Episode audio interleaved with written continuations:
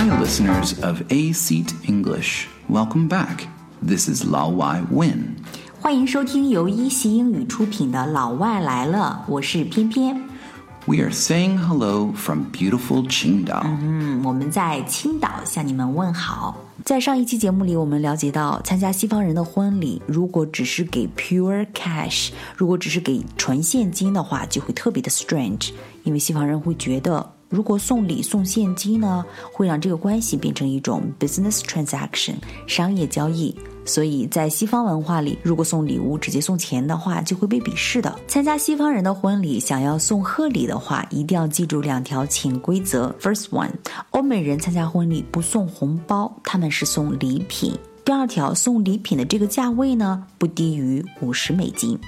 而且呢，还要了解一点，美国人结婚时，亲友会送各种贺礼，但是呢，在礼物里面一般都夹着一样东西，就是 receipt，收据或者说发票。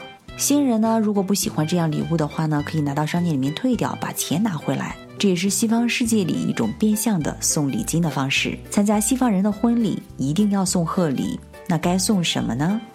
Uh, we do have some uh, guidelines for how to give a gift in a Western wedding. So the first is check to see if they have a couple's gift registry and give them what they ask for on the registry. 西方人给你的电子结婚请帖，不要只是看看，因为里面是有玄机的。哎，刚才你说的这个 couples registry，这是一个什么东西？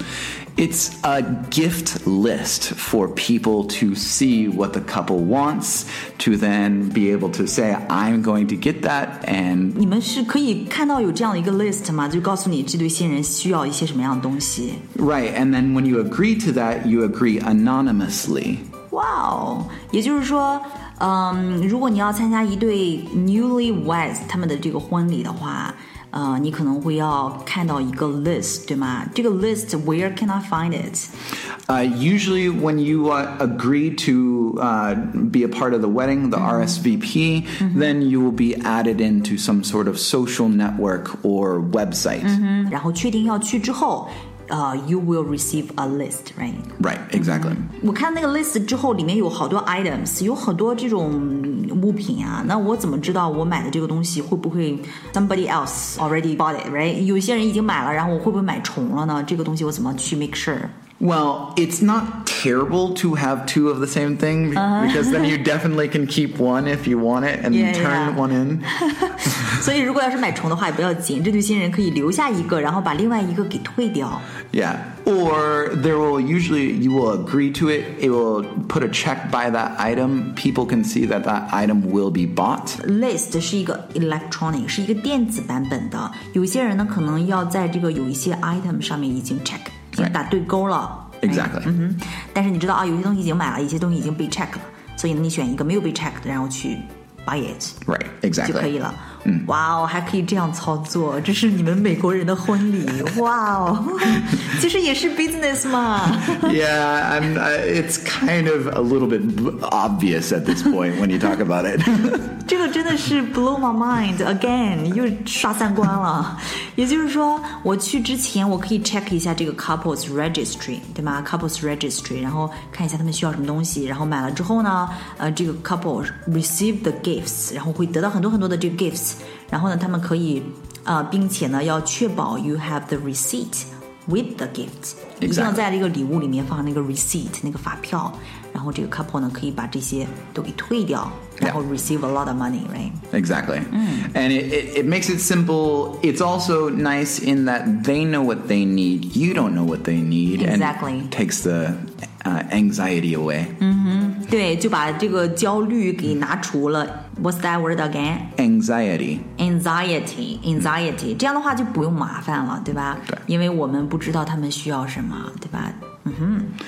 Um, one thing that we usually say it's not a bad idea to get bed, bath, and kitchen gifts. Ah, it's not a bad idea. Where buying these kind of gifts are not boring, right? Right. It's not a bad idea. 不是一件坏事，就可以买一些 Every- 床上用品啊。 Every, everyone needs that. Most of the time, their stuff is already old. You're starting a new life. So these are all basic things that you may not have, or everyone can use something new. 全都是一些 basic things，比如说 bed gifts，床上用品、床上的礼物，然后再一个就是 bath gifts，洗浴洗浴用的一些礼物，对吧？洗手间用的，还有 kitchen gifts，嗯哼，are not boring。 Yeah. Um, s- we say try to spend more than $50 because you don't want to come off as cheap. 啊、yeah，还有第三个 rule 就是 spend more than fifty dollars，一定要 花钱的话，这个预算要超过五十美金，送超过五十美金的礼物，spend more than fifty dollars，因为我们不想让人觉得我们特别 cheap，就特别小气。Right. And you got to think about the fact that the wedding cost for them is probably easily four or five hundred dollars per person. 在婚礼上的花费可能是每个人要超过 five hundred dollars，right？ Easily. 嗯，很容易的就会超过每人均五百美金的这样一个花费。 Um, another idea is go with a group gift. 哦、 g r o u p gifts. What does that mean？So one of my friends bought a uh, a honeymoon vacation in Hawaii for her friend that was getting married, and her and all the coworkers that worked at the restaurant together paid us an amount for that gift. 群人可以给某一个朋友送一个礼物，比如说送他一个可以去夏威夷度几天假的这样一个 gift，对吧？嗯 Yeah, and it it can be much simpler than that. But a group gift means that it kind of everyone can throw in together, not feel too awkward about it. ，Yeah，所以就是说，a group gifts 就是指 a group of people，right，work together to come up with a creative idea。 That doesn't really break their bank, but also helps them to feel like they're c- contributing. 这样呢，也不会让每一个人 break their bank，right？不会让他们破产，不花费太多，但是呢，也会让这对 newlyweds 呃、feel much much better，right？ Right 让他们感觉很好。所以呢，这个 rule 就是 group gifts go a long way，right？ Yes. 嗯，go a long way 就是指 It it travels further. It lasts longer. 呃 last longer。 the the emotional feeling stays there long after the 啊 gift.，对，group gifts go a long way 就是指这个群组的礼物呢，一般会在这个新人的心里 stay longer，right？ Yeah. Uh, and then finally, you can s- you should definitely send a gift within two months of the wedding. What does that mean? Send it within two months, right? 两个月之内送出去，是指 before the wedding or after the wedding? It's not inappropriate to give gift after the wedding, and usually after the wedding there'll just be a stream of gifts coming in, and you don't really have time to think. But two months later, it's more or less dead, and if you send a gift by that point, you just look really awkward. 所以呢，就是说在呃婚礼之前的两个月之内 send it，right？把这个礼物给送出去。哎，这个并不是在婚礼当天，right？ It many people will have the gift before the wedding or on the wedding, but it's not necessary. 嗯，也不是说非得在婚礼当天送礼物的。哎，也就是说，so is it okay like uh, on the wedding day you show up with nothing？ We would say that showing up empty-handed, and that's a little bit awkward. So you can have what we call an on-arrival gift. 如果 showing up empty-handed，empty handed 就是指空手。如果空手 show up，如果空手出现的话呢，可能就会 a little bit awkward，right？ Right 稍微有一点那么尴尬。所以呢，可以带一个 on arrival gift。 on arrival gift 是指什么呀？It's something small, like mm-hmm. could be just like a bottle of wine or something uh, cute.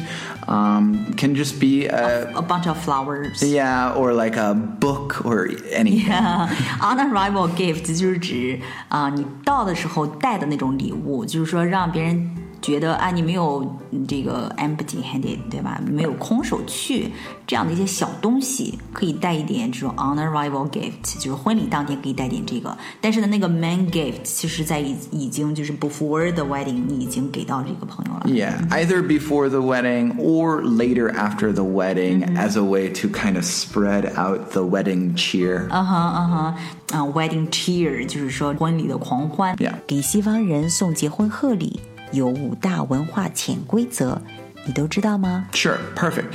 So, first, um, buy from the couple's registry.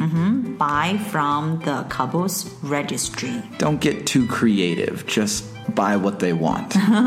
不要太 creative，不用太有创意，只要买他们需要的东西就可以了，right？ Number 2 bed, bath, and kitchen gifts are not boring. 嗯，记住这些 bed, bath and kitchen gifts，这些都是一些非常好的主意。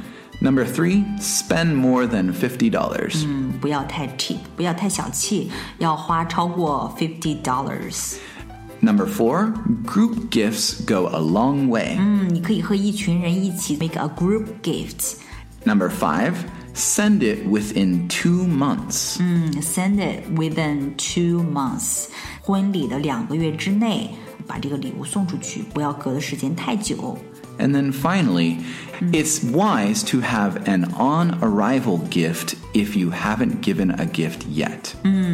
最好是带一个 on arrival gift，嗯 Yep. 表示你不是 empty handed。 Yep, pretty much. Yes， Okay, guys, I think that will do it for today. We can open with this again next time. yes，我们下次见。This is 偏偏， This is Win. 拜拜。 Bye bye.